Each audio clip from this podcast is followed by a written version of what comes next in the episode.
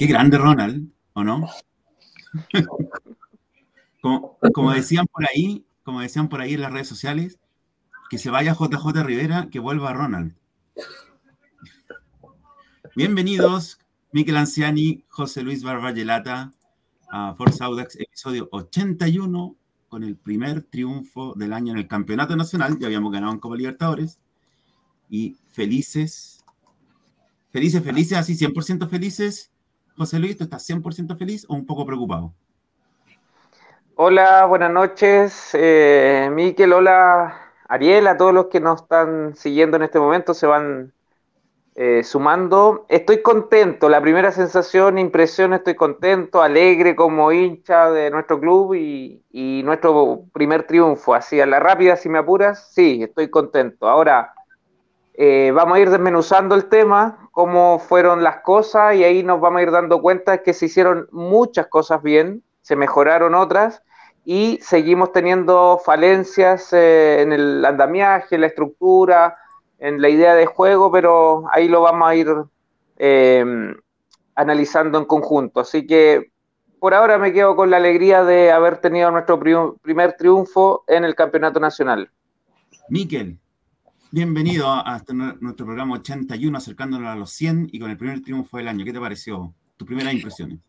Sí, hola eh, José, hola Ariel, hola a todos los hinchas. Supongo que estamos todos iguales, demasiado contentos. Primer triunfo en Campeonato Nacional, eh, un triunfo mm, categórico en el resultado, 3-1, eh, un triunfo que necesitábamos para volver a creer para los jugadores, para volver a creer en el equipo, para entender que tenemos un plantel que puede dar mucho más y hoy día lo demostró. Como dice José, hay cosas que mejorar, pero nada mejor que trabajar con los tres puntos de, la victoria. Eh, se trabaja más tranquilo, se trabaja mejor, con mejor ánimo, así que nada, feliz. Un saludo a todos, a José Pablo Lizana, Bastián Recabal, Esteban Reyes, RLT, Marco Dote, Alfredo Parra, Néstor San Martín, Marco Dote, Hugo Esquenone, a todos los amigos. El Mati ya viene, Marco, así que está en camino.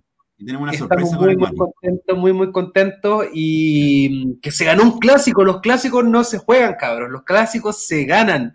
Y hoy día demostramos que Audax en los clásicos se hace fuerte. Así que excelente el equipo. Un abrazo para todos ellos. Y a seguir en esta senda, que sea un punto de inflexión. Mati, José. O sea, Ariel, José. Mati, bueno, Mati viene en camino, así que no se preocupen, viene a celebrar, ya partimos con Rocky. Y en mi corazón, a Mati. Sí, partimos por fin con Rocky, ya se me estaba, el vinilo se me estaba llenando de polvo. Y bueno, felices, felices, ganamos un partido difícil, un, eh, un, equipo que venía encumbrado en tercer lugar, que en el primer tiempo no mostró casi nada. Lo único que mostró fueron errores que no supimos aprovechar 100%, unos errores increíbles cómo salían jugando tan mal y ni hablar del primer gol. Fue un, error. ¿A quién, ¿A quién, a ver, José Luis, ¿a quién le achaca el, el primer gol? ¿Cuál fue el, el, error? ¿De Farías o del arquero? ¿O de ambos? Buena pregunta. Yo creo que por el desarrollo del partido, eh, Zapa no, no estuvo hoy día. No estuvo fino, no. tuvieron un problema de comunicación y y yo creo que los dos son responsables en cierta medida, así que nada, eh, el error estuvo y la viveza de Fuentes, porque creo que hizo lo que tenía que hacer para el gol. Por ahí se tiró a, empujarla y, y, si no, no se lanzaba ni, ni, iba con esa convicción, por ahí la pudieron haber sacado. Así que bien por, por Fuentes en esa jugada. Dos cositas, Miquel había que ganar este partido, uno, porque ya no, el campeonato no nos espera, como dices tú. Dos, porque teníamos que mantener, seguir manteniendo la paternidad sobre Palestino. Teníamos 40 mm. partidos ganados en toda la historia y es 39. Así que seguimos manteniendo la, la los, clásicos, los clásicos de Colonia son nuestros en el historial, así que es eh, súper súper bueno que, que, esta racha se siga manteniendo. Eh, yo sé que muchos dicen que hoy día a lo mejor Palestino no tuvo su mejor versión, pero pensemos en positivo también y también entendamos que nosotros lo hicimos ver mal, sobre todo en el primer tiempo, creo que se cortó bastante el juego hay, que entender que Palestino tenía algunas bajas importantes. Ya tenía dos jugadores no menores que estaban afuera, eh, un Carlos, algo el 14 de Palestino, no, sé cómo se llama bien, y un argentino que es Mauro eh, esos dos jugadores faltaban, aunque el primero es un fantasma, pero, pero lo importante es que, es que se jugó bien, se logró detener eh, el sistema y el de juego palestino y se aprovechó ese error. Creo que en el primer tiempo pasó un poquito lo que está pasando con Audax en estos últimos partidos, que se muestra un juego que es bien vistoso, que, genera ciertas situaciones, y en los segundos tiempos como que se hace crecer un poco al rival. Y creo que eso es bastante peligroso. Eh, Ronald Fuente hoy día, después del partido, dio unas declaraciones y dijo que era cansancio y que él lo achacaba al, a, la, condicionante, digamos, que el equipo, al ser un equipo que propone, ¿no es cierto?, que está siempre tratando de hacer juego, eso le genera un desgaste muy rápido, ¿ya? Entonces, si él es capaz de, ver eso, creo que es importante corregirlo. ¿De, qué manera? A lo mejor ahí José Luis tú nos podría ayudar porque seguramente es una variable física. Sí, lo. Disculpa, José Luis, antes que comentar que estamos saliendo hoy día también con nuestros amigos del Clásico de Colonias. Ellos están en Facebook. Vi un par de hinchas de Palestino comentando. Sí, eh, amigos. El programa nos puede ver la gente que quiera. Y para que le pongan me gusta también a Clásico de Colonia en Facebook. Eso. Sigan en Twitter y en Instagram, porque también es otra plataforma que da información sobre los tres equipos Colonia, especialmente el Audax, que es lo que nos importa a nosotros. Así que gracias a los amigos de Clásico de Colonia que nos hacen llegar a más gente aún. Y, una, y una, un saludo a los amigos de Palestino que nos están viendo también. Obviamente, hoy día fue un clásico, pero somos, somos rivales, no enemigos. Y la verdad, yo tengo varios amigos de Palestino, así que siempre es bonito jugar contra ellos, siempre sean bonitos clásicos. En general, los clásicos de Colonia son bastante entretenidos en general. Así que a alimentar la sana competencia de hoy día y hoy día nos tocó a nosotros. Así que muy bueno. El año pasado les tocó a ellos en. El 9 de octubre les tocó, de hecho, para mi cumpleaños. Así que. Ah. Así que me, arruinaron el cumpleaños, pero. Pero bien, ahora nos tocó. El cumpleaños, de ahí vamos a celebrar el cumpleaños del Mati. Así que esperemos que viene en camino, ya me, me avisan por internet que viene ahí. En, todos los, amigos que están viendo saquen todas sus cervezas, todas, todas las bebidas alcohólicas que tengan para celebrar como corresponde a Matías. Sí. Dale, José Luis, con tu comentario, por favor, que te interrumpí. Eh, no, no, que las declaraciones de Ronald las escuché un poco y ratifican lo que veníamos plasmando hace varias semanas.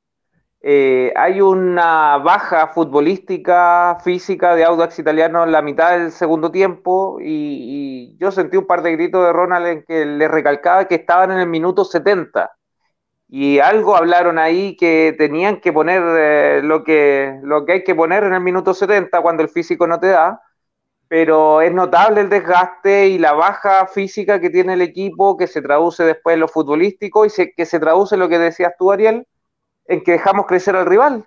Y eso no es este partido, ya ha sido todo el año y es algo que un entrenador eh, metódico, estudioso, ya debió haber identificado hace tres, cuatro fechas atrás y que estemos hablando de esto mismo nuevamente, la sexta, séptima fecha, creo que nos habla muy bien del, trabajo íntegro del cuerpo técnico. Hoy vamos a hablar no solo del partido, Miquel y José Luis, y a toda la gente que nos estaba viendo, eh, vamos a hablar también de, mm, bueno, en nuestra rama femenina, cayó en un partido, yo vi el partido ayer, de ahí vamos a comentar un poco, en contra Fernández Vial en el sur, y también vamos a hablar sobre mm, eh, un rumor que salió en Twitter hace poco, lo hablamos en la previa, pero es un rumor con bastante asidero porque es un periodista de DirecTV Sports, y el periodista que la chuntó, no la chuntó, lo más probable que tenía la información, por eso la dice, de todos nuestros refuerzos. Y ahora también tiene un comentario sobre lo que está comentando aquí Juan Guajardo. Eh, panelista nos pregunta, ¿es cierto que Ronald se va? De ahí vamos a ver Hay rumores, hay rumores. Hay rumores. También me gustaría ah, saludar a Alessandro Mazzoni, que nos saluda, siempre nos ve Alessandro. Él pronto va a sacar, va a lanzar eh, una aplicación de Audax italiano, que va a tener eh, formaciones históricas, información también, estadísticas, la actualidad, y va a tener también en exclusiva nuestros programas, todos los programas de Forza Audax, los 81 programas, más todos los que vengan en el futuro. Así que atentos también a Alessandro Mazzoni cuando él lance su aplicación. Lo vamos a invitar aquí también para que nos, comente cómo fue ese trabajo, porque es algo que también se, necesitaba, una aplicación que junte toda la información de Audax en, un solo lugar. Genial idea de Alessandro. Disculpa, y para, darte el paso ahora sí, también quería comentar lo que nos habló Néstor en la previa y también aquí, que Néstor siempre ve los entrenamientos del Audax, que tiene mucho tiempo libre, no, porque vive cerca, parece, y nos comentaba que Álvaro Salazar juega muy, muy bien y juega especialmente bien con los pies. Hoy día Salazar tuvo un, buen comportamiento. Y tiene, tiene mucha personalidad, grita, grita, se hace notar eh, en la cancha. aprovechamos que, que, que, se escucha poquito la. que se escucha harto, disculpa, el, sonido ambiente, grita bastante, ¿ah? impone, impone su, su visión a sus compañeros y sus compañeros le respetan, así que un, una, cuando, ocurrió el primer gol del Audax, en esa desconcentración entre Farías y el arquero de Palestino, después una jugada, un centro de Palestino y el grito de Salazar fue, se escuchó en todo el estadio. ¡Mía! O salgo, no sé, algo así gritó. Mía parece. Entonces iba a decir, ya, el, arquero del frente se equivoca, yo no me voy a equivocar. Vamos, chiquillos, mientras llega el Mati, el Mati se está poniendo su gorrito de cumpleaños y todas las cosas. sí, se, está, vistiendo, se está vistiendo de marinerito. Este, vamos, vamos, vamos con, oye, pero mira, deja hablar un poquito de la, gente, un saludo a Seba Sagasti, a Sandro Rossi, a Boris Cabello, que, que hincha palestino nos está viendo, a Marco Mazardo, a Jorge Jopia. Eh, sí, como dicen todos los chicos, eh, Franco Repeto habla algo bien interesante que podemos ahondar un poco más en un rato más después de ver el, equipo, pero, pero al final del partido, cuando entra Alvarado, yo creo que varios lo notamos. una, pregunta que le hace Ronald al, central argentino y que nos desconcertó a muchos. Así vamos a hablar de eso. Sí, vamos a hablar de eso después. Así que vayamos con el es es bastante importante. Y vamos con, el 1 a 1, José Luis, parte tú con esta... Mm, vamos, vamos analizando en conjunto. Mira, antes de empezar el 1 a 1 de nuestros jugadores, eh, quiero interpretar un poco lo que vimos en cancha de lo que propuso Audax. Y voy a empezar hablando de nuestro rival, Palestino. Yo creo que ha sido el partido más bajo de Palestino en el año, eh, fue un rival que no fue rival. Eh, no sé cómo eh, enfrentaron o, propusieron este partido, pero los espacios que dejaron, sobre todo el primer tiempo, fue impresentable, no parecía un equipo profesional. eso desde el punto de vista de Palestino. No quiero desmerecer nuestra victoria, que fue categórica, fue muy bien lograda, y ahí vamos a ir avanzando en el programa con, ese aspecto, pero sí, nos encontramos con un rival que dio licencias, que no se encontró nunca en el partido y que nos permitió eh, obtener los primeros goles con claridad y, abrazar el, primer triunfo. Así que eso, eso desde el análisis muy general de, de ambos clubes. Desde el punto de vista de Audax, creo que el cuerpo técnico decidió por un mediocampo de muy buen pie, Figueroa, eh, Sepúlveda y Enríquez tienen esa característica y yo creo que eso fue muy positivo para el equipo. Resultó esa estrategia general de que ya se había visualizado en un partido atrás, la repitió, creo que se plasmó y se ganó el medio campo con buen pie más que con marca o, recorrido. y, eso me gustó mucho, eso me gustó mucho, creo que fue positivo y también repercutió en las individualidades de, de, nuestro equipo. Eh, ahí veo que se suma Matías. No sé si lo saludamos al tiro, Ariel. Sí. Si vas con tu plan, con tu presentación especial a, Matías el día de hoy. Ahí está. tengo presentación especial. ¿Cómo están? Mati, mira, te tenemos dos, dos sorpresas. Aquí va la primera.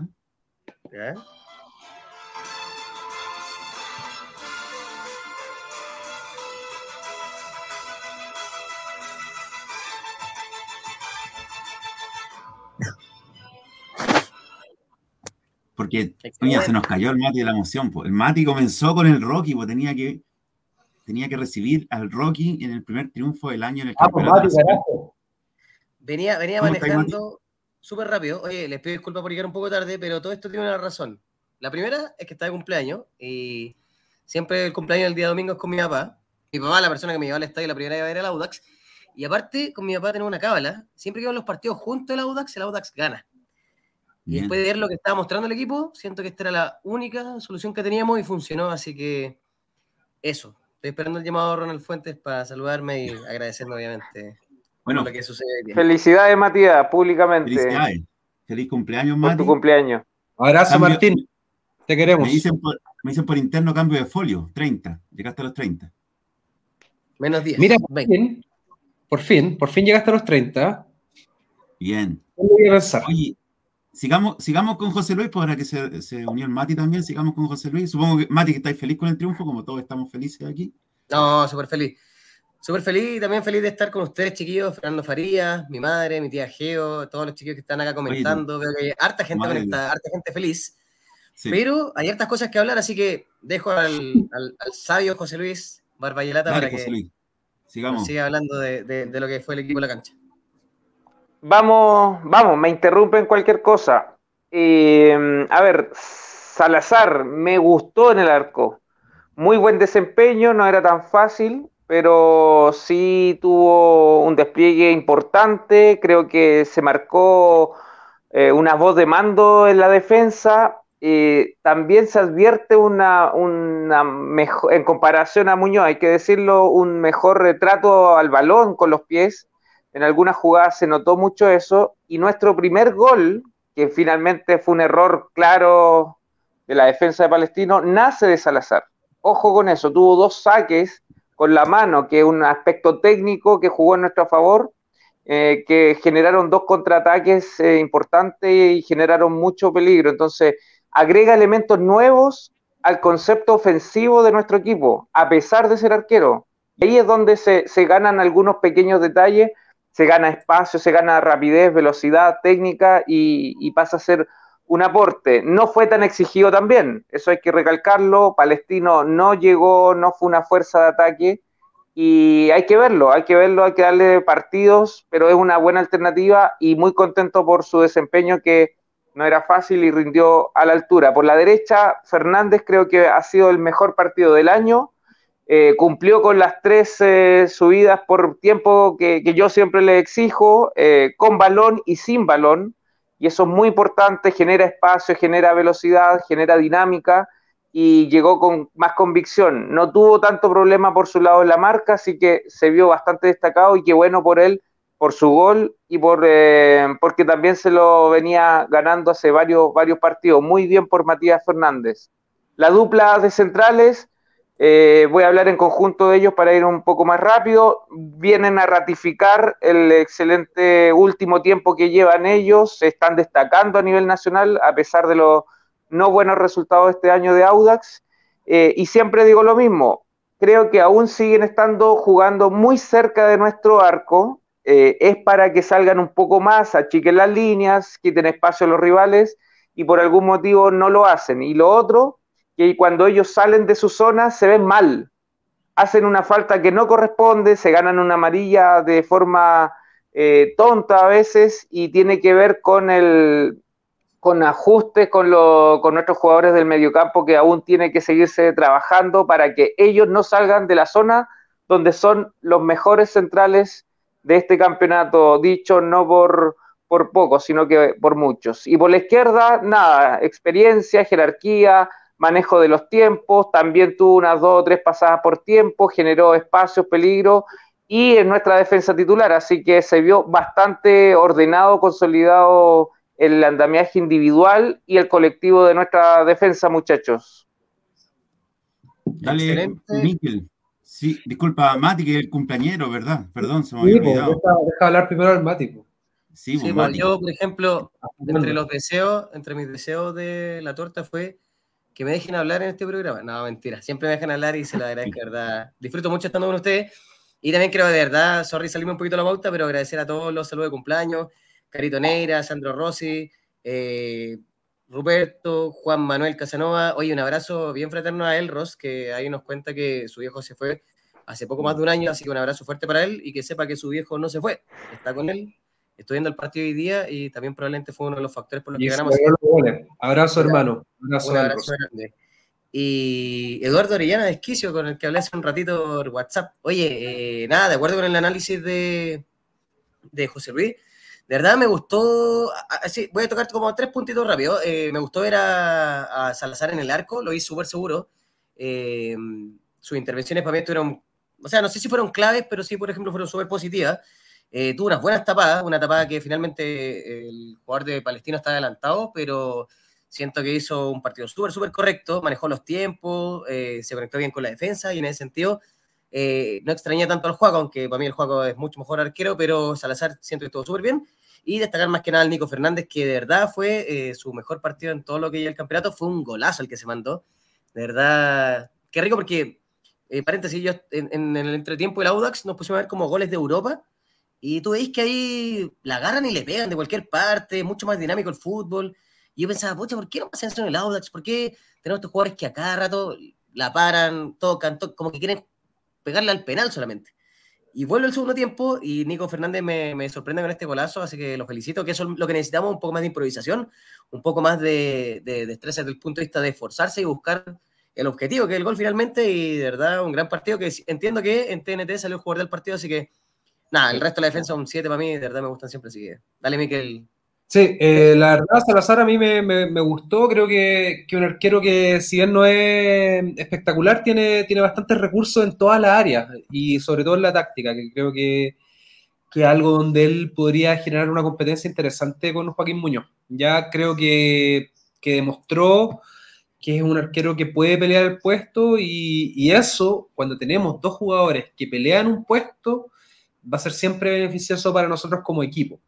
Eh, la, dupla, de centrales, la verdad, un poco lo que decía José Luis, eh, muy sólida.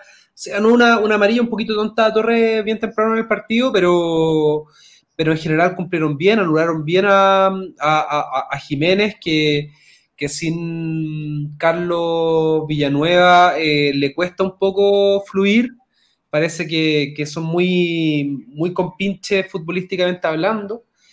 Y, eso les costó un poco, así que, así que hubo un, buen. Sostenieron, sostuvieron bien el, partido en general. Y bueno, eh, Cerecea, mucha, mucho oficio, muy bien. Y Nico Fernández, la verdad, ha estado de menos a más en este campeonato y hoy día lo culminó con un golazo. Fue realmente una bomba la que pegó y se metió al bolsillo a Brian Bejar y no le dejó hacer absolutamente nada, que uno de los valores en ofensiva que tiene Palestino también. Así que mm, nada, nada de malo el lateral derecho de Audax hoy día, chiquillos. José Luis, tú partiste diciendo que teníamos un mediocampo, ahora seguimos con el mediocampo de buen toque de balón. Figueroa, que es muy técnico, el Tucu también, y Enríquez, ¿para qué hablar? ¿Qué te pareció ese, eh. tridente, el tridente magnético del mediocampo? Sí, eh, ¿por qué mencionaba eso? En comparación al antiguo mediocampo que teníamos, porque era, era más de, corte, era más de más trajín, no por eso poco valorado. Me refiero a Bozo y me refiero a Cornejo, que también venían teniendo, eh, sobre todo Cornejo, un buen campeonato, pero me dio gusto, y ahí es un punto a favor del cuerpo técnico y hay que reconocerlo, el buscar eh, ganar el mediocampo al rival a través del buen pie. Eh, Figueroa, si bien no es tan rico técnicamente, creo que se vio muy bien el día de hoy, muy cómodo, eh, ocupando bien ese espacio, siendo el, primer mediocampista defensivo tal vez. Al lado izquierdo estaba Sepúlveda, que tiene otra visión de juego, tiene un cambio de frente, tiene el pase filtrado, tiene, em, tiene características de, de, un 10 pero retrasado que lo hacen ser bastante interesante y, y ese tridente que genera con finalmente con, con Enríquez eh, me gusta, me gusta, hace ver ese Audax que tiene fútbol, esa esperanza que tenemos los hinchas en, ver bien a nuestro equipo, en, estamos en búsqueda de, ese buen fútbol para eh, tener mejores resultados, así que eh, bien por los tres, creo que se cargaron mucho hacia el lado derecho, Sepúlveda no, no le falta cubrir un poco más del lado izquierdo, por ahí deja un poquito solo a Cereceda, pero tienen que afiatarse mucho más con nuestra defensa, jugar más eh, en líneas cercanas, creo yo, y el pase que tienen a, Enrique, buscar a los que van por fuera o buscar a Palacio, del buen pie, reitero, que tienen estos jugadores, me dio gusto y creo que fue un punto alto de nuestro Audax en general, muchachos. Mati, Vamos con Te, te, doy un, pequeño, un pequeño dato que nos dan aquí. Em, Néstor también nos comenta. Hoy día jugamos sin sub-21, no sumamos ningún minuto. Claro, estuvieron en la base. Y a propósito del comentario de Chimaru, que le agradezco también su saludo. Oye, le agradezco a todos sus saludos, de verdad. Se pasaron por el cariño. Súper lindo este hincha del Audax que el Forza Audax. Que muchas gracias, pero eh, cosita importante. Uno, siento que el Nico Fernández se quedó con el chip de la Libertadores. Así como que el, Nico Fernández que estoy viendo está jugando al mismo nivel de intensidad que lo vi jugando en la Libertadores y como que, como que aprendió a jugar así y lo está manteniendo y ojalá sea así todo el campeonato porque de ser así va a ser el mejor lateral derecho del campeonato. Así que un aplauso y ojalá tenga más goles. Y algo súper relevante respecto al medio campo, más que enfocarme en cada uno, aplaudir obviamente a, Brian porque no, no, era su posición, pero si se dan cuenta y tiene que ver con lo que dijo José Luis, teníamos dos bajas importantes que era Bozo y Cornejo. O sea, era como los pilares del mediocampo. Y sin ellos, o sea, uno hubiera pensado, ya, no hay nada que hacer, perdimos el mediocampo, o no nos va a ir bien. Yo sí vi que les costó, le costó un poquito más a Brian Figueroa, pero eh, lo logramos igual, o sea, como que mantuvo un mediocampo realmente equilibrado, y en ese sentido fue positivo lo que yo vi en cancha. Y también a propósito de lo que decía Chimaru, eh, siento que la ausencia del sub-21, no sé si lo podemos traducir en la despedida o en la desesperación de Ronald Fuentes, pero es como, me da lo mismo cómo, pero voy a ganar y no voy a perder tiempo poniendo un sub-21. Lo entendí así. Me puedo estar mm. equivocando. Saludos, Lito Pérez. Muchas gracias por su saludo. Eh, no sé cómo lo ven ustedes, yo lo vi un poco así. Porque también nos pasó en el, partido anterior con O'Higgins. no le quedaba otra. Partimos con equipo titularísimo, onda como equipo Libertadores, y ahora fue lo mismo, pero onda fue como todo el partido, porque finalmente lo único que podía entrar era Matus, porque obviamente Ahumada era difícil que entrara, pero mm, a mí fue eso. Pero no sé cómo lo ven ustedes, lo ven como me voy y como me voy voy a ganar a toda costa o eh, necesito los tres puntos y por eso, y después lo arreglo, no sé. Sí, Mati, mira, y centrándonos también como en, el medio campo, que es donde tenemos, ahí hay un equipo que tiene muchas bajas, por un lado, eh, que tiene dos bajas importantes al medio, que son el, pues, sobre todo eh, funciones de corte, y la, urgencia, o sea, la urgencia que ya teníamos con O'Higgins. O sea, contra O'Higgins tampoco había margen. Con O'Higgins fue un resultado desastroso para nosotros. Y lo mismo, lo mismo habría pasado hoy día. Así que yo creo que se está jugando sus cartas. Eh, obviamente quiere mantenerse en el, en el puesto. Y los sub-21 hoy día le están quitando juego. Le están quitando juego. Entonces está difícil porque aparte se suma eh, la, variable que el equipo mm, eh, fichó tarde. Entonces los jugadores están con los jugadores nuevos al menos están con poco entrenamiento en el cuerpo. Entonces creo que un poco todo eso suma para no haber eh, metido a sub-21. Yo creo que el mediocampo hoy día estuvo bien. Creo que Figueroa hizo un esfuerzo bastante importante. No me gustó tanto Kikino Enríquez, si bien hizo una, asistencia en el 2-0. Eh, creo que estuvo un poco errático. Eh, me pasó algo parecido con Álvarez, pero eso, eso es la parte de adelante. Pero, pero Sepúlveda y Figueroa bien, en especial Sepúlveda. Creo que el Tuco Sepúlveda tiene un ritmo distinto, tiene una visión de juego distinta y, y le aporta calidad al equipo, que, creo que es algo que nuestro mediocampo eh, le faltaba, sobre todo en la línea mixta, porque Kikín Enríquez cuando anda bien aporta mucha calidad, pero en el mediocampo mixto creo que Sepúlveda aporta ese grano como de de, un, de un ritmo distinto, de una calidad distinta. No sé qué opinan ustedes, chicos, también con la pregunta que hizo Mati José. Eh, sí, sí, o sea, juntar a tres jugadores de buen pie en el medio campo es quitarle la pelota al rival. Y yo creo que eso es lo que sucedió, se notó y es la diferencia que se notó con respecto al anterior mediocampo que teníamos, que se basaba en, Bo, en Bozo, Cornejo y, Enríquez. Entonces, me da, si tú ves este planteamiento desde el punto de vista de Enríquez, que es un jugador muy importante para este equipo en este momento, eh, desde lo futbolístico, yo prefiero tener a, Sepúlveda y Figueroa como está jugando atrás mío que Bozo y Cornejo, que, que eh, me entregan balones con más dificultad. Eh, la quitan, corren, no lo dudamos, pero eh, la faceta ofensiva de, ellos es menor que la que puede entregar hoy en día Figueroa y, Sepúlveda. Entonces, lo bueno es que ahí está el trabajo del cuerpo técnico, en cómo matizar, en cómo identificar al que está, se encuentra bien y en cómo todos estos cinco o seis jugadores ya, que lo hemos visto a todos, combinarlos de la mejor forma para obtener el máximo rendimiento y también ahí integrar algún sub-21 que, pueda, chuta, no está bien dicho, pero ojalá que, no haga notar tanto la, baja del, nivel de un sub-21 que, se entiende. Sí, oye, eh, les quiero dar un pequeño dato. Eh, Franco Repeto pregunta si Anderson Contreras es sub-21.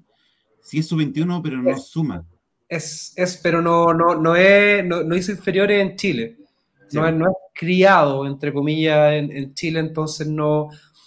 Yo, yo, entiendo que Audax está haciendo algunas gestiones para que sí lo fuera, porque entienden que llegó a los 20 años, 19 años a la Universidad de Chile y por lo tanto se, se, podría hacer ahí alguna como triangulación o algo así, pero creo que no, no fue exitosa.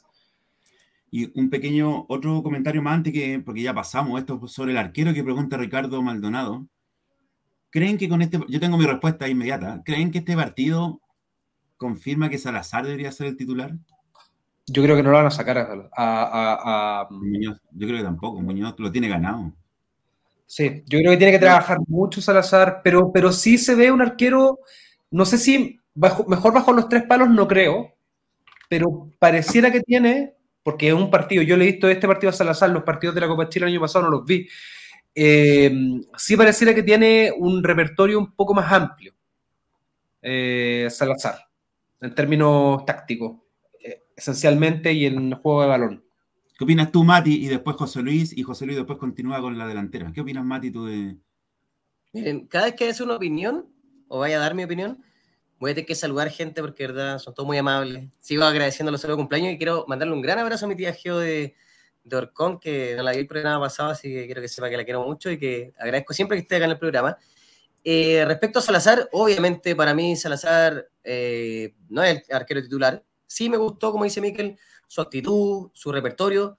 Se ve que no es de estos arqueros que está hecho para ser banca, sino que él como que lo vi tranquilo, lo vi con confianza, cuando toma las pelotas, cómo se organiza con la defensa. En ese sentido, me siento tranquilo de que tenemos un segundo arquero. Y que no es solamente como un nombre que está ahí como para llenar el puesto cuando no esté Muñoz y de verdad sea un desastre. De verdad lo vi súper bien. No todos los partidos van a ser iguales. Pueden haber partidos mucho más complicados. Eh, puede haber un cambio de entrenador, nadie sabe. Entonces, yo sería bien criterioso desde el punto de vista de que Muñoz es nuestro arquero titular, por todas las condiciones que ha demostrado. Salazar jugó bien hoy día y se lo agradezco, pero necesitamos que lo siga mostrando en más partidos para poder estar tranquilos. Y un tema súper relevante, yo estoy de acuerdo con ustedes con el medio campo que ha mostrado Audax Italiano, que me pareció de muy buen pie, que me gustó la actitud, pero también hay que recalcar, no sé si ya lo dijeron, pero que Palestino se equivocó mucho. Palestino en este partido se equivocó mucho, no sé si estaba nervioso, no sé si jugar contra el cuarto grande le, generó algún tipo de dificultad mental, emocional, no tener a, Carlos Villanueva en la cancha. El mismo Mago Jimeno hoy día fue un fantasma, pero sí tengo que destacar que podríamos haber hecho muchos más goles, gracias a Sagasti, eh, podríamos, y gracias Juan Tazo también, podríamos haber hecho muchos más goles. ¿Por qué? Porque Palestino se equivocó mucho, mucho, mucho, mucho. No sé si están de acuerdo, pero de verdad podríamos haber ganado, ¿cuánto ganamos? 3-1, podríamos haber ganado por lo menos 5-1. Si hubiéramos aprovechado un poquito más de oportunidades de las que gracias a ellos se nos generaron. No digo que nosotros hayamos jugado mal, pero sí Palestino nos jugó muy bien hoy día. Y en ese sentido creo que lo aprovechamos súper bien. Palestino está quinto, chicos. Palestino está quinto y antes de esta fecha estaba tercero. Ya, para, lo dejo ahí. Dale, José Luis. Sigamos con Fuente, que hizo gol. Palacio, que también hizo un gol. Y el Gringo Álvarez, la delantera. Sí, a ver. ¿Voy yo? Sí. Y bien, pues bien en general nuestra delantera, yo estoy de acuerdo. Lo, Matías, si hablamos, tocamos eso un poco. Eh, Palestino dio muchas licencias, dejó mucho espacio y lo bueno es que fue aprovechado por, por nuestra, nuestra parte ofensiva. Eh, creo que Álvarez eh, no termina de consolidarse. Álvarez tiene dos o tres jugadas en, el, en un tiempo eh, no tiene condición física para aguantar un partido completo y no entra en el juego tampoco. Tiene chispazos, tiene el enganche, tiene el tiro de, la, de, fuera del área, lo sabemos, pero no entra en el juego. Yo creo que está pasando por un periodo no, no el mejor. Eh, debería pelear su titularidad por ahí. Eh, darle espacio para que, entre otro en su reemplazo en los siguientes partidos, creo yo pero aún así no destiñe y cumple su función defensiva en, esa posición. Eh, Enríquez no, destacó tanto el día de hoy, pero por su posición, por lo que marca y, lo que puede generar, eh, también pasa a ser importante.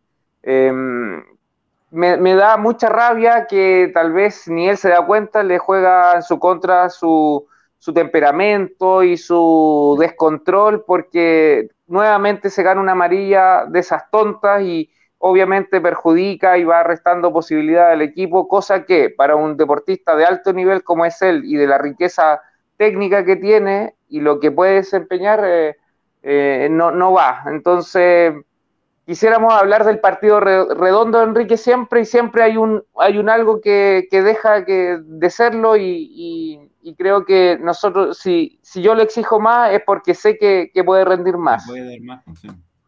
Y por la izquierda, Fuentes también viene mejorando, viene en un alza, viene ocupando muy bien los espacios, se viene coordinando con el mediocampo y aprovecha la, licencia de sus rivales. En este caso fue evidente, pero también gana sus duelos, eh, genera ahí eh, algunas desconexiones siempre entre el defensa central derecho de, del rival con el lateral, ocupa, sabe muy bien jugar a la espalda de ellos y pasa a ser un agente ofensivo, una descarga del equipo, una conexión de, equipo, fuentes muy, muy importante, que bueno que venga a consolidar su juego. Y algo parecido con Palacios para terminar, eh, muy inteligente, eh, muy, muy jugador de equipo, se, le ve solo, pero él se la ingenia. Eh, está adquiriendo muchas condiciones de lo bueno que era para la pelota y el trabajo de equipo que tenía holgado en, Audax. Eh, creo que se está moviendo muy bien, juega para el equipo, retrocede, se pelea con los defensas y qué bueno que haya marcado nuevamente y fue una de, gran factura el, el, gol que hizo y, viene a consolidar una seguidilla de partidos ya el año completo Palacio como una de las grandes figuras de nuestro equipo en este 2022. Yo creo que se va a Palacio en la ventana de junio, de julio. Probablemente. Así como va.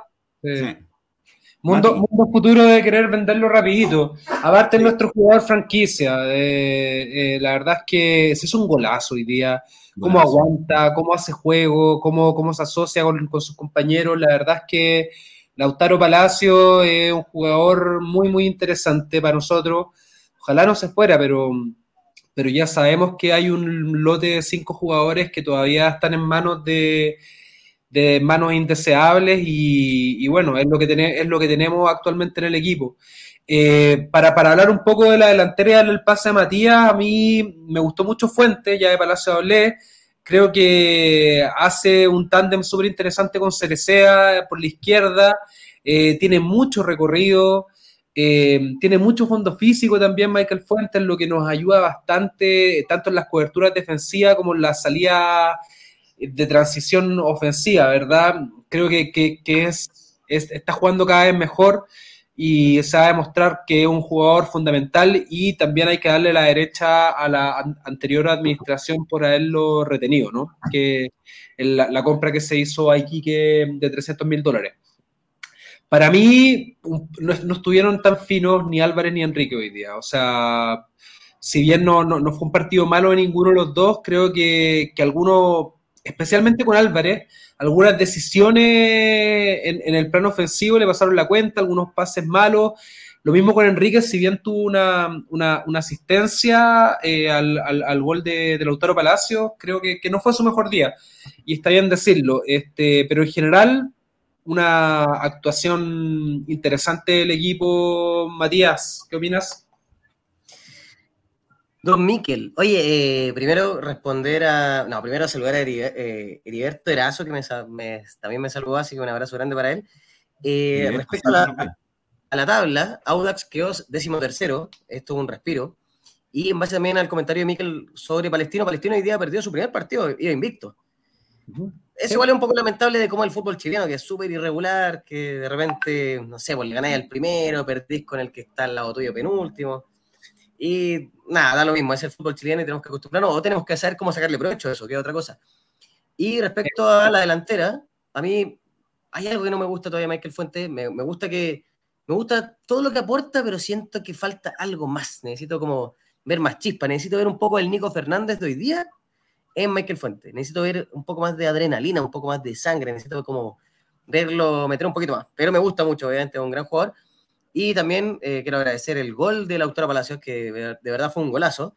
Y, y, además de golazo, siento que a todos nos dejó tranquilos porque minutos antes se perdió un gol. No sé si lo vieron. Sí, claro, claro. eso fue en el primer tiempo. Sí, pues ya, ya iba a empezar a ver la, la, los comentarios en Twitter de que Lautaro ah. Palacio es de palestino y de que obviamente, obviamente, la tiró para afuera porque, porque todos sabemos que Messi también es chileno, por eso tiró para afuera el penal en Estados Unidos y, y tantos otros jugadores que se les van las pelotas así, pero al frente del arco. Entonces, qué bueno que el gol. porque se cagó cuando iba Bravo. Eso, es, pues. eso es una ciencia exacta. Ciencia exacta, no, gran arquero Bravo, pero nada, de verdad, agradecer que todavía está prendido Lautaro Palacio. Lamentablemente coincido con él y con todos ustedes respecto a que vamos a tener poco tiempo este gran delantero, así que nada, pues la dirigencia ahí a buscar un nuevo, un nuevo 9. Bueno, hoy día pudimos ver también ahí a, la Rondo. Siento que le falta un poquito, pero lo vi trabajando mucho en defensa y en ese sentido se agradece, se agradece el esfuerzo porque más que velar como por lo que él podía dar como delantero, como que siento que trabajó por el equipo. Y eso fue... En las semanas es un triplete, Mati, para que, para complementarte. Santiago City. Sí, Santiago City que...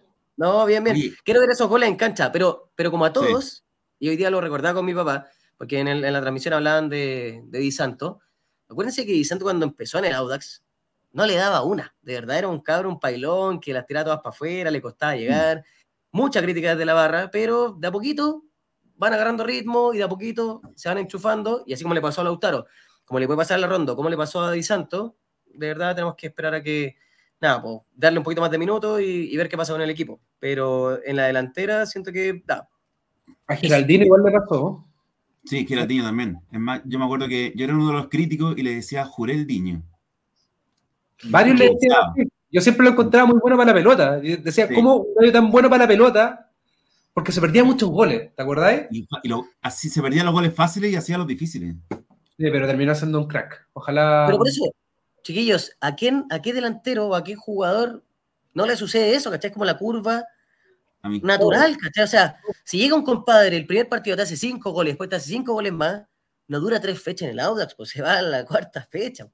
¿Cachai? O sea, todo un proceso y bien tenemos que entenderlo así desde el punto de vista del hincha, que hay que exigir, pero también hay que entender.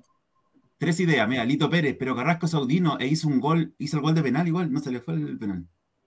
ah, ¿viste? Lo otro que Esteban Reyes nos preguntó. Em, Esteban Reyes nos preguntó, sobre las amarillas. ¿No creen que usted, creen ustedes que las amarillas que nos mostraron hoy día fueron demasiado fáciles, fueron bastante infantiles y totalmente evitables? La de Enrique es todas las fechas, es la misma, es la misma amarilla, como decía José Luis, es la misma amarilla por reclamar estupidez, por reclamar estupidez. Pero está mejorando porque antes lo expulsaban por decir estupidez.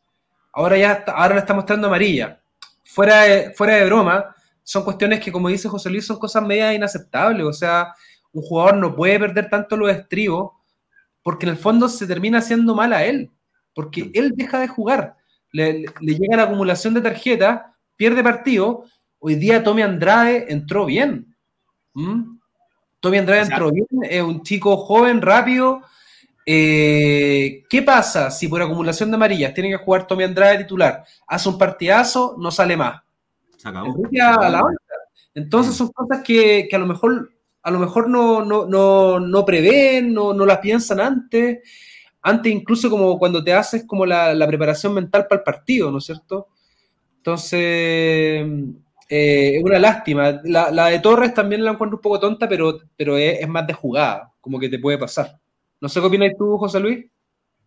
Totalmente de acuerdo. Lo venimos diciendo hace muchas fechas atrás y Nada, pues es desconcentración, es no estar 100% metido en el partido, es, no es una falta de respeto, tú lo bien lo dices, ahí hay muchas cosas detrás.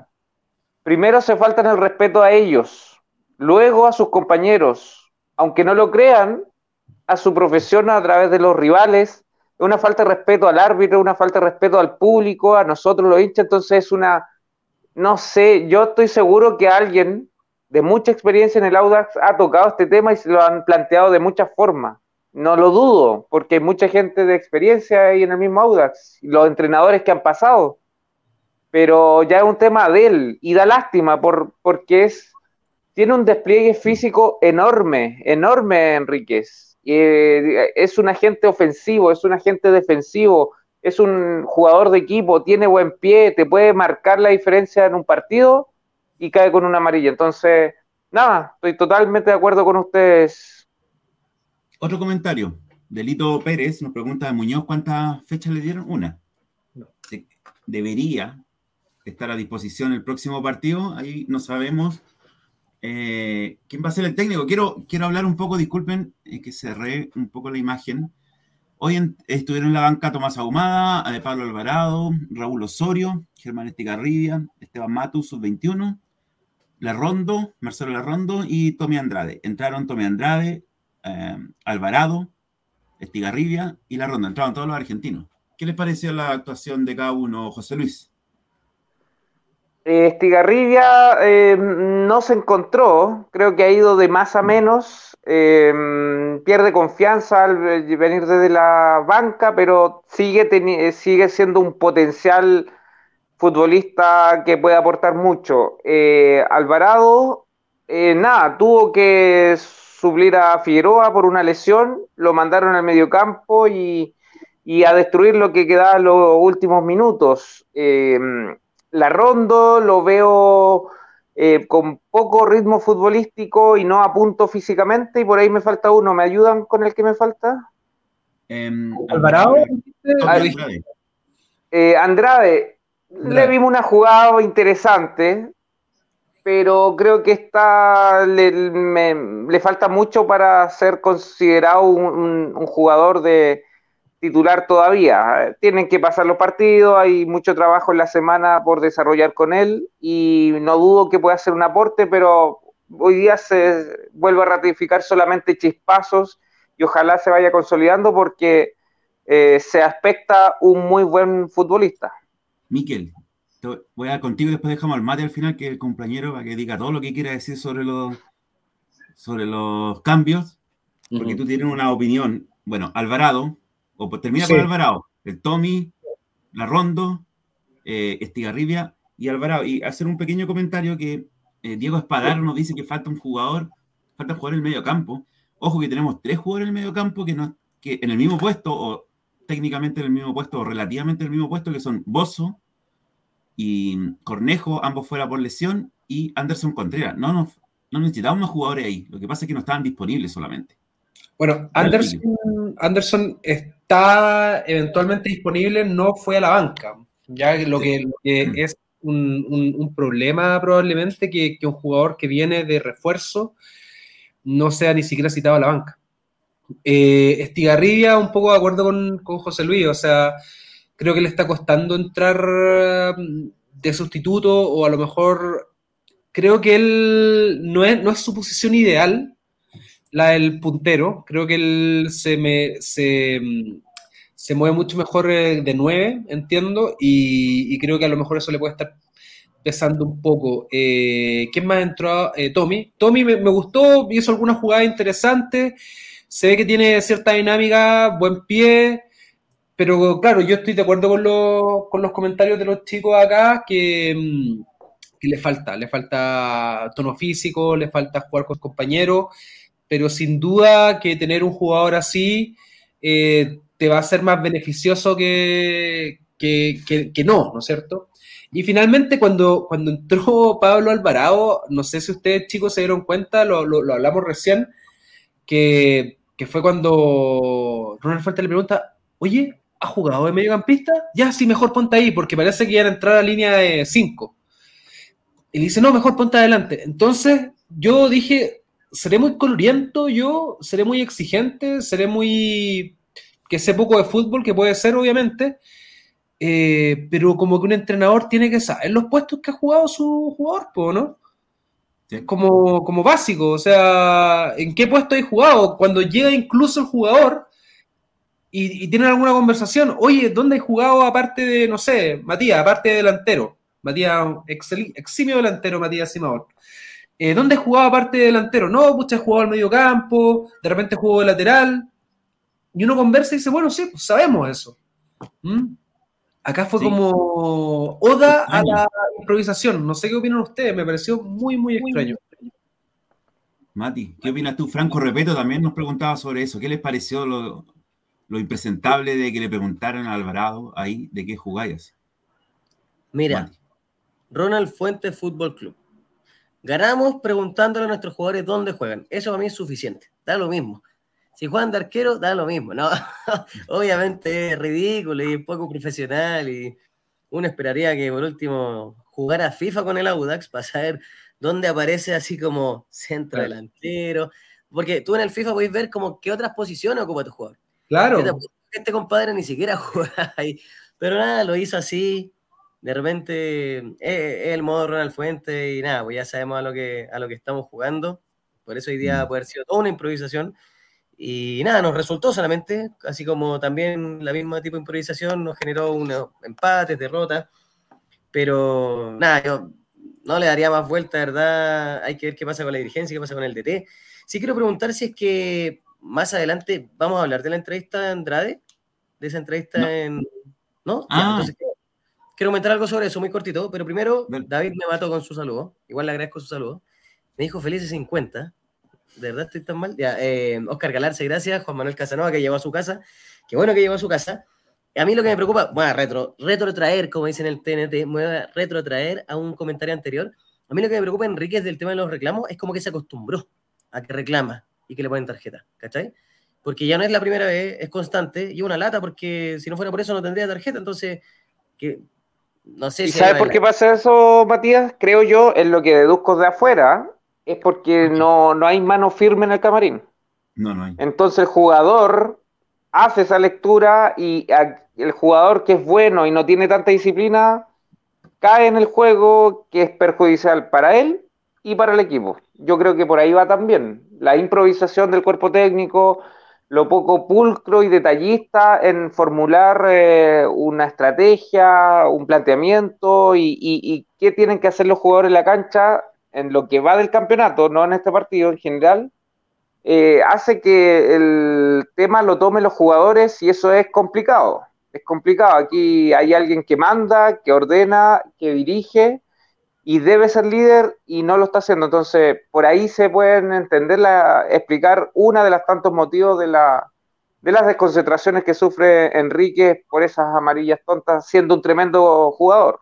Mm. Es que es una lata, porque tú te das cuenta que vitamina C tenía mano dura, y por eso probablemente Enrique estaba tan cortado.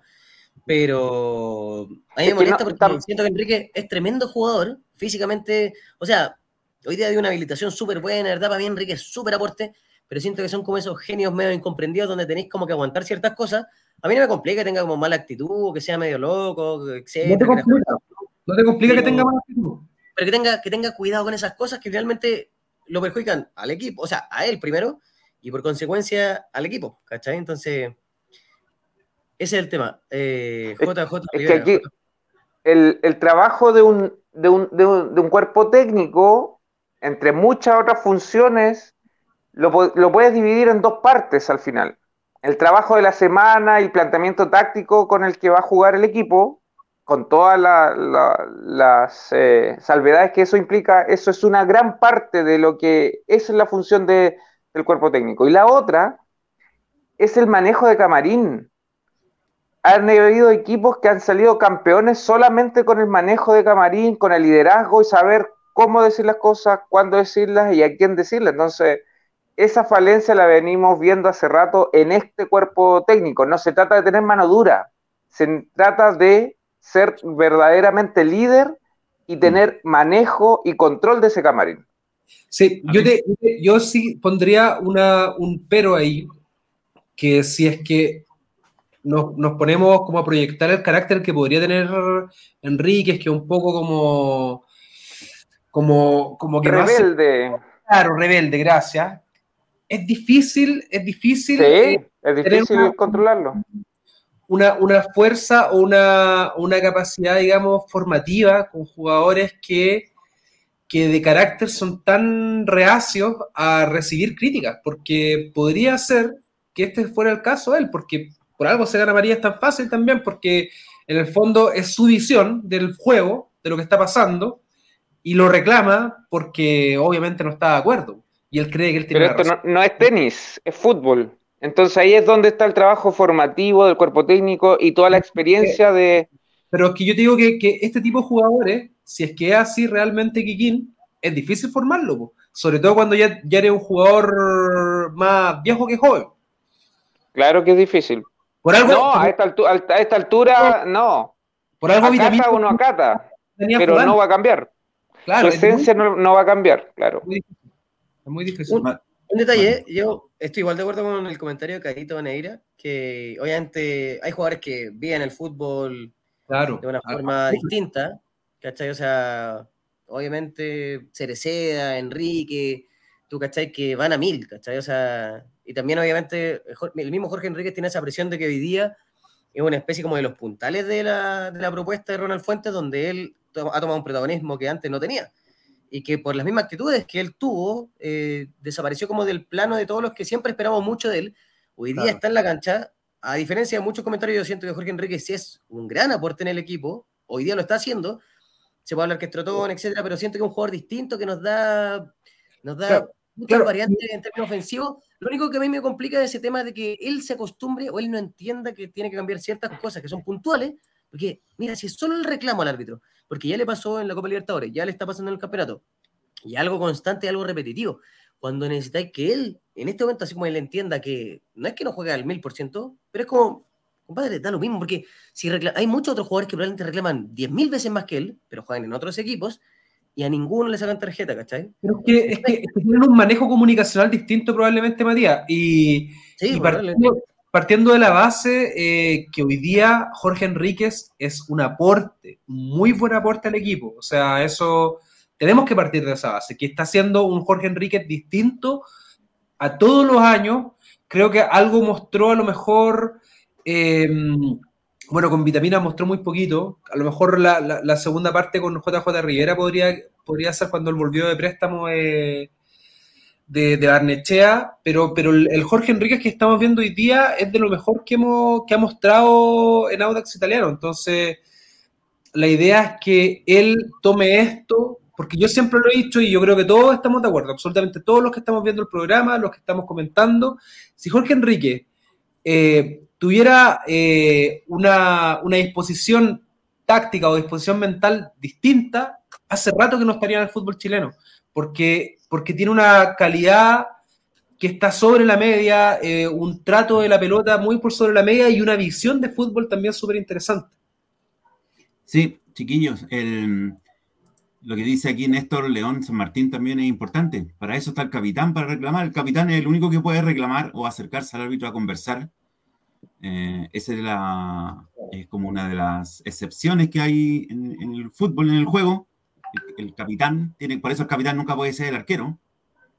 Eh, pues, y, yo también en, el último tiempo no he visto mucho a Cereceda como capitán, capitán, no sé cómo será ahí mismo en la cancha o en el camarín, pero no, he visto lo que hablaba José Luis en los programas pasados, no he visto como un líder, un líder en la cancha, un líder que le diga a los jugadores eh, no reclamen más, que sea la voz del técnico en la cancha, la voz del técnico y la voz de la razón también. Entonces, es, complicado, es complicado ese tema. me gustaría hacerle otro comentario, otra pregunta a todos, para que ya pasemos al, al ah. tema. Vienen tres temas en el fondo. Que lo que quiere Mati, hablar de las declaraciones del Tommy Andrade. lo que quiere Mati hoy día se hace. Sí. Entonces, vamos, vamos al tiempo. Pero quiero nombrar a Hugo Savoy Ramírez, que siempre nos ve y nos hace una pregunta. Me hizo una pregunta al principio del programa. Hoy, ¿lo perdió Palestino o lo ganó Audax? Cortito. ¿Lo perdió Palestino o lo ganó Audax? José Luis. Lo ganó Audax, obviamente. Así de corto. Eh, no quiero quitar mérito a nuestro triunfo, pero Palestino no estuvo hoy día. Eh, ambos, ambas cosas sucedieron, creo yo. Pero Audas lo ganó bien, lo ganó muy bien de principio a fin, pero muy bajo el palestino de hoy día. A mí no me interesa Palestino, compadre. lo digo con mucho respeto a la gente palestino. No me interesa Palestino. Hoy día jugó Audax, Audax ganó 3-1, ganó sólido, le regalaron un penal, o sea, soplaron a Faría eh, y se cayó y penal ya, bueno, está bien cobrado. Y lo ganamos 3-1. O sea, Palestino hizo el gol, como que trató, insinuó algo y después no hizo nada más. Audas pudo haber hecho el 4-1 después. Así que eso, así de corta. Mati. Mati, ¿quién ganó? ¿O quién lo perdió? ¿Lo perdió Palestino? ¿Lo ganó el Audax? ¿Y qué, qué pasa con Tommy Andrade? ¿Qué pasó con Tommy Andrade? Eh, ¿Pales qué? No entiendo. Oye, hoy día el Audax fue una máquina, compadre. Ojalá estén remodelando rápido el estadio Rancor porque pasó la máquina verde, pero a 100 kilómetros por hora. Rompió ese estadio completo, compadre. Tres golazos, el primero de una marca de Ronald Fuentes, pero exquisita. Así que nada, vamos a Audax, loco, y fuimos 100% triunfo. El heavy, metal, de Ronald Fuentes ya empieza, ya empieza a dar fruto. Oye, ¿y qué pasó con el Tommy? Ya, oye, a propósito del Tommy. Y, también respondiendo a una pregunta acá de uno de nuestros queridos hinchas que siempre está con nosotros, Mario Milich Ríos preguntó por el trabajo de la psicóloga deportiva. Ya no para darle más vuelta al tema de Jorge Enrique, la psicóloga deportiva hace un trabajo grupal. Ella estuvo en un programa con nosotros, con Ariel, le preguntamos harto sobre el trabajo que hace en el equipo, para que Mario, por favor, revise ese programa si quiere conocer más del trabajo que hace la psicóloga, pero no, no es como un trabajo como puntual de, de por qué eh, te frustras y le gritas al árbitro. No creo que haya por ahí, sino que es como un trabajo un poco más eh, general desde el punto de vista como de grupo. Así que para que por favor lo revise. Y respecto al Tommy Andrade, eh, aparecieron varias críticas, obviamente, después de una entrevista de un periodista que se llama Merlo, en, creo que se llama En Cancha el Medio. Ay, Dijiste Merlo y como que se me nubló. Se me nubló la cámara. Mucho humo. Eh, pero disculpa, pero ¿cachai? Así como el, titular y toda la manipulación de la declaración de Tomás Andrade fueron así, pero ridículas. Como, como que te pregunte Ariel, oye Ariel, pero si yo tiro una piedra al cielo, ¿cae al piso? Tú me decís, obvio, sí, por gravedad. Titular, Ariel Cid.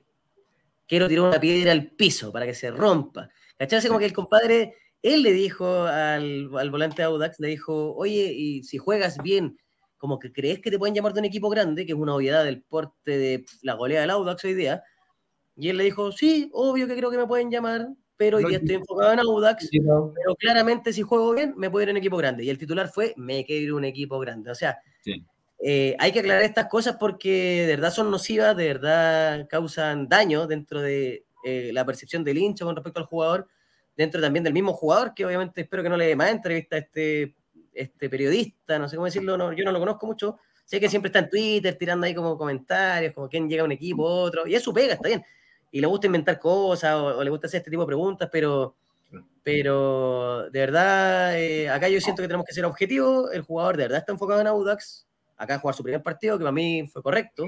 No fue un gran partido, yo quería que hiciera tres goles, pero bueno, no se puede eso en todos los partidos, pero nada, para mí anda bien y no sé qué opinan ustedes, yo creo que hay mucha manipulación ahí comunicacional que finalmente hace daño para poder ganar algún tipo de like o republicación o titulares, que fue un poquito lo que generó el periodista.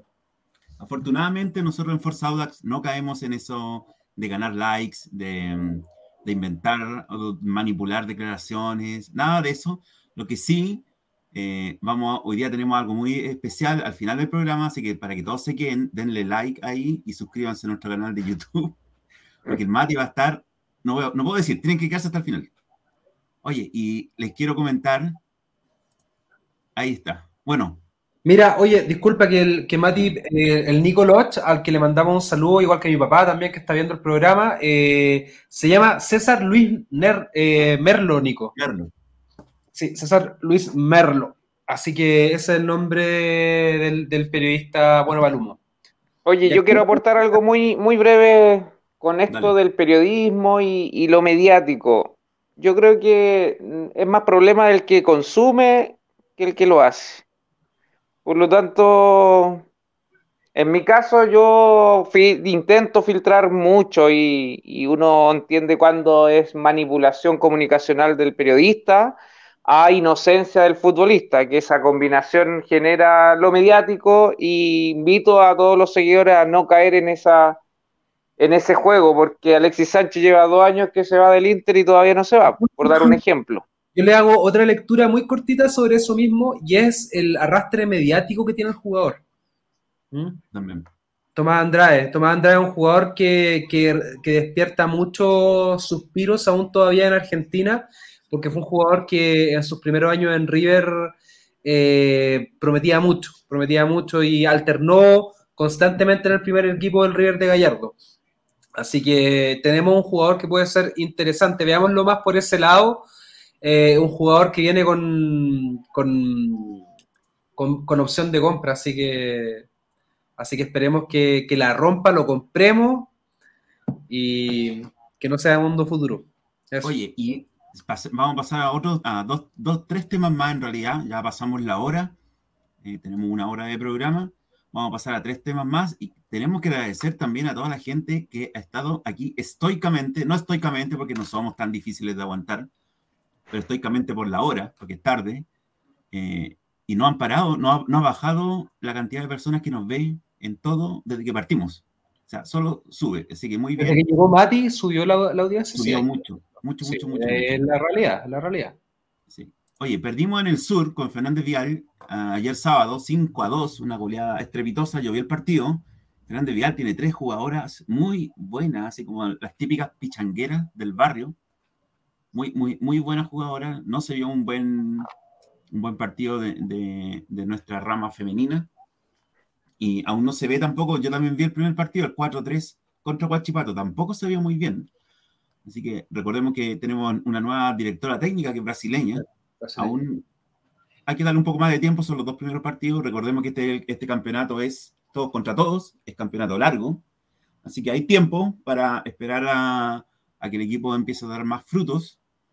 Y si bien es cierto, se mantiene como la base del equipo del año pasado, hay pocas incorporaciones, yo creo que se puede, se puede dar más. Se vieron cosas buenas, ahí me, me sigue gustando a mí una jugadora que se llama Javiera González, que técnicamente es como Jorge Enríquez, como Tucu Sepúlveda, muy buena, muy inteligente sobre todo para jugar, pero hoy día eh, ayer la sacaron en el segundo tiempo y era la que la relojito del medio campo. Y el tema, que este es otro periodista lo que hablábamos en la previa y al principio del programa, Marco Escobar, de DirecTV Sport, DirecTV Chile. Él es un periodista bastante serio que siempre da buena información con base y él, por ejemplo, nombró a todos los jugadores que iban a llegar al Audax, Andrade, Larrondo, Alvarado, antes de que llegaran. Y bueno, lo voy, a, leer aquí lo que él dice en su tweet. A pesar del resultado de hoy, vienen cambios en el Audax italiano. Ronald Fuentes habló con los jugadores en Rancagua. Un viejo conocido cerca de volver a la Florida, Juan José Rivera, JJ Benítez, como le dicen en el chat. JJ Rivera eh, es una... que le decía JJ Benítez. Sí, sí, sí, Pero ahí se estaban riendo porque cachó que se había equivocado. Sí, Oye, mira. Que venga con un caballo de Troya para, para meter los jugadores ahí y hacer un, un, contragolpe sorpresa. viene con Geraldino, viene con Geraldino abajo de la manga. Este, mira, es, es difícil hablar de, de, de, muy, de cambiar el entrenador después de un triunfo. O sea, yo personalmente sigo sin convencerme con Ronald Fuentes. Ya creo que hay cuestiones que son muy evidentes que, que falta trabajo, digamos. Como, como siempre habla José Luis, voy a, voy a robar un poquito las palabras, pero como que en los detalles se nota mucho que, que, que, no hay mucho, tanto trabajo, ¿ya? Y, y eso creo que, puede pesar harto. Si bien el equipo ha mostrado pasajes en donde juega bien, hoy día lo hizo contra O'Higgins también, creo que físicamente se decae mucho el equipo, creo que no está fuerte mentalmente tampoco, entonces mm, eso me preocupa. Sin, embargo, los, triunfos ayudan, así que... Y por otra parte, no me gustan las segundas vueltas. No, no me gustan las segundas partes en general.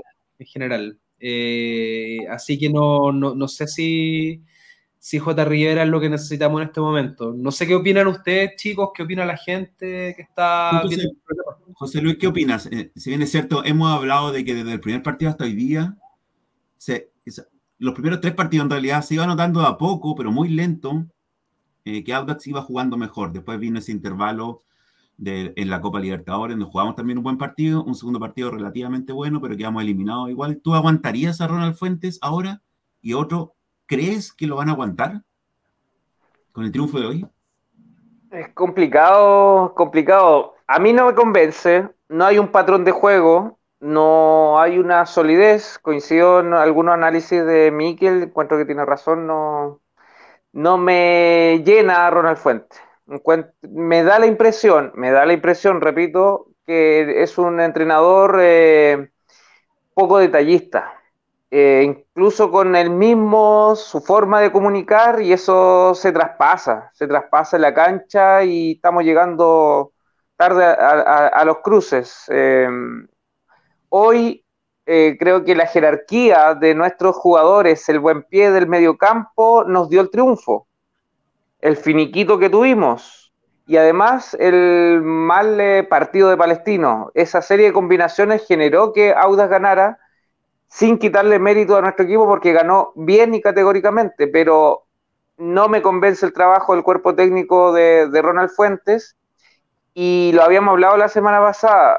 Para mí la mejor expresión futbolística de los últimos años fue con J. J. Rivera y creo que calza perfecto para tomar este equipo y jugar con un 3-3-1-3 incluso y darle una, una dinámica al medio campo y un estilo de juego ofensivo que, que realmente lo, lo, extraño y, creo que hay nombres y hay jugadores para, para algo interesante que podría ser el de vuelta.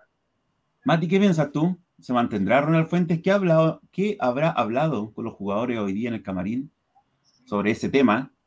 Mira, en base a, a tus antecedentes de este periodista de Twitter incombustible, eh, como se, se, él mismo se, se, describe en la red social, y ah. audino, audino de corazón, o andino de corazón, bueno, no importa. Eh, yo estoy un poquito de acuerdo con el Miquel. Yo creo que las segundas partes son complejas respecto a que siempre hay expectativa.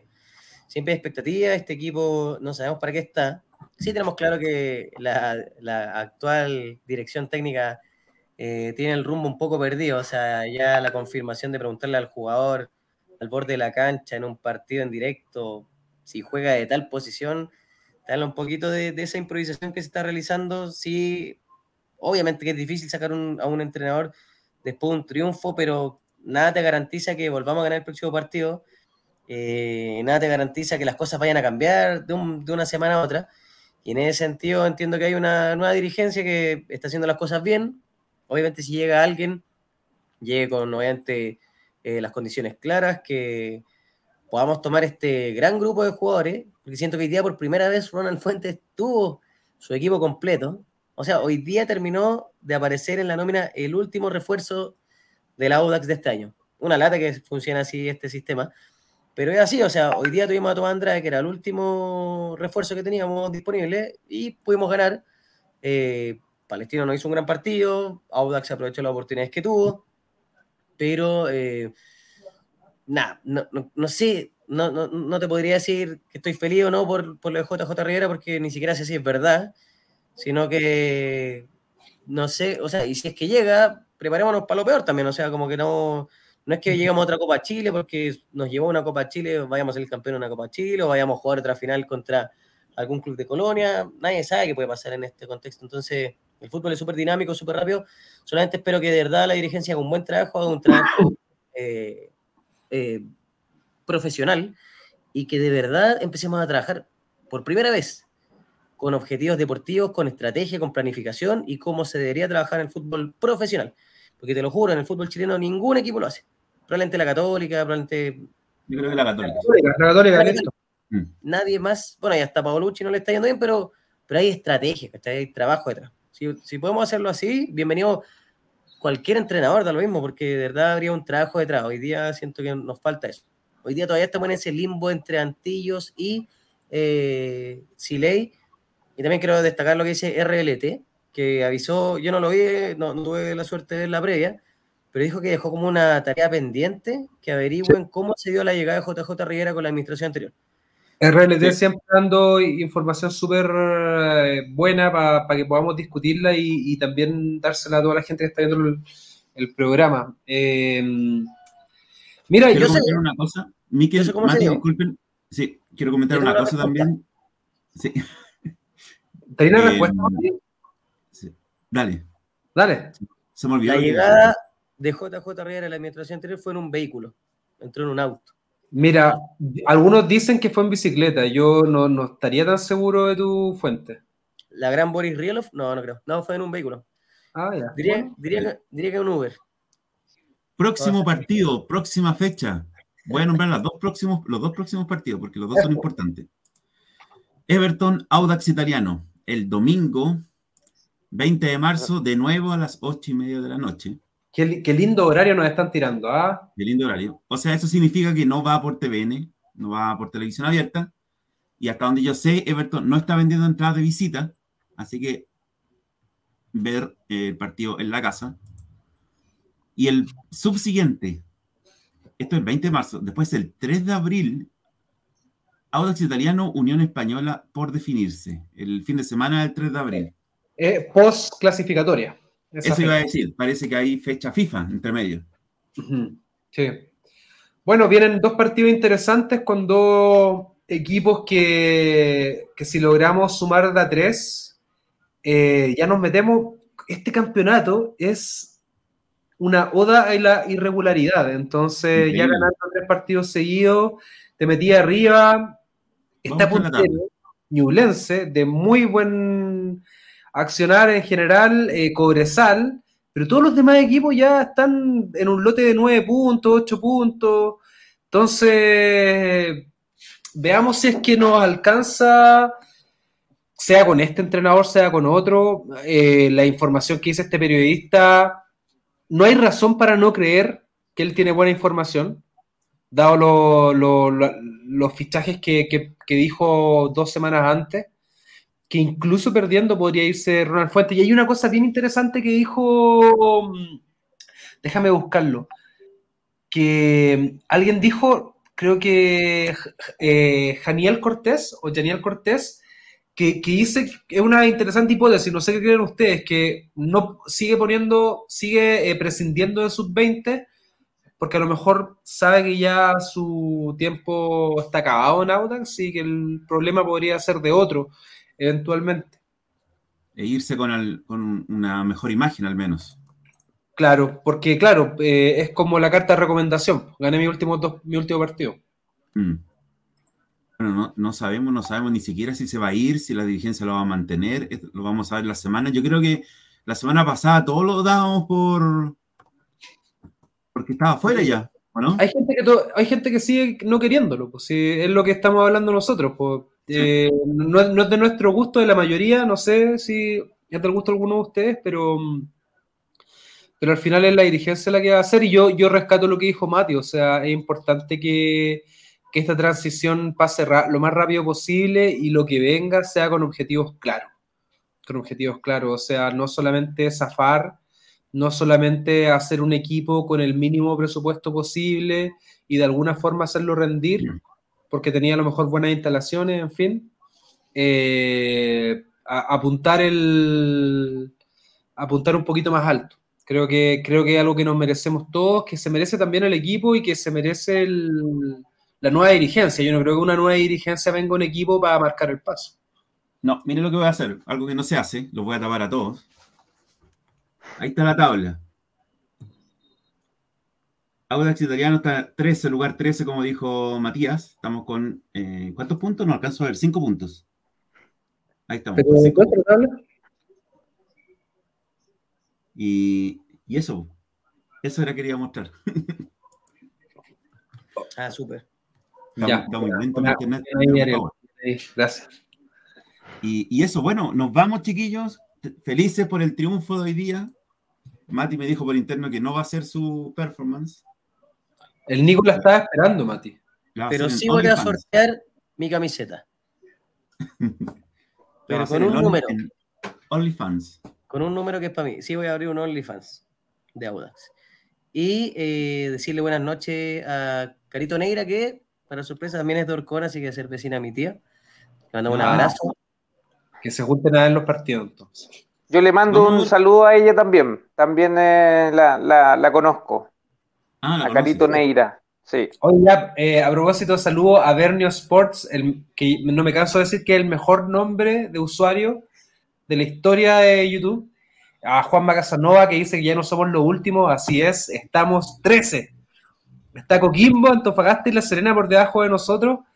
Así que, ¿hay razones para creer? Sí, hay razones para creer.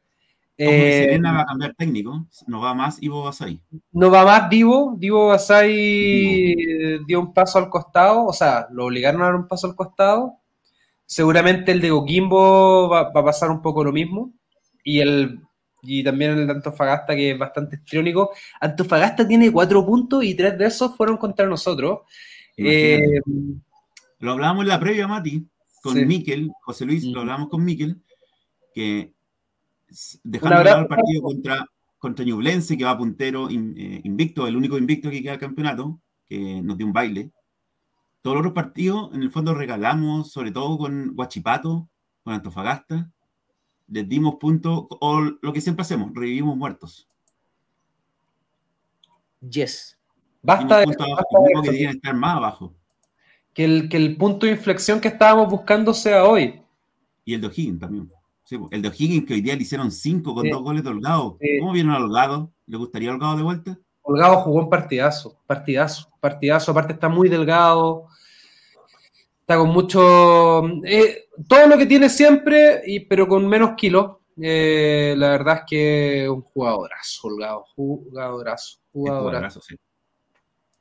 En el medio chileno. Y nos vamos, chiquillos. Mati, feliz cumpleaños de nuevo. ¿Quieres decir algo? Saludar a todos tus fans. Sí, me da pena lo Holgado, nunca lo voy a entender, pero nada, es un jugador que verdad en Audax daría mucho.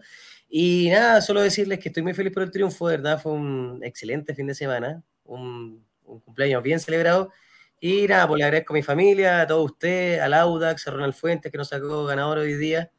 Así que eso, a disfrutar este rico momento de volver a sentir el triunfo y que tengan una linda semana y esperar a que esto se repita inevitablemente hasta que ganemos una copa. José Luis, muchas gracias. ¿Algo que decir? Nada, gracias a ustedes y saludo a todos los que nos siguen, a los aportes, porque ayudan a complementar la visión que tiene cada uno de nosotros. Así que genial de compartir y sí, eh, entre todos Aquí nadie es dueño de la verdad, pero en conjunto vamos llegando a, sentir una tendencia que es la que se nos acerca más a la visión de, lo que sucede en la cancha. Y nada, respaldar a los futbolistas, a los jugadores, que yo creo que el triunfo de, hoy pasó principalmente por ellos. Así que nada, a esperar el próximo triunfo frente a Everton si nuestra audiencia, este programa, en vez de haber durado una hora 24 minutos, habría durado una menos de una hora, yo creo. Habrían sido dos mensajes de chat, de WhatsApp. Sí.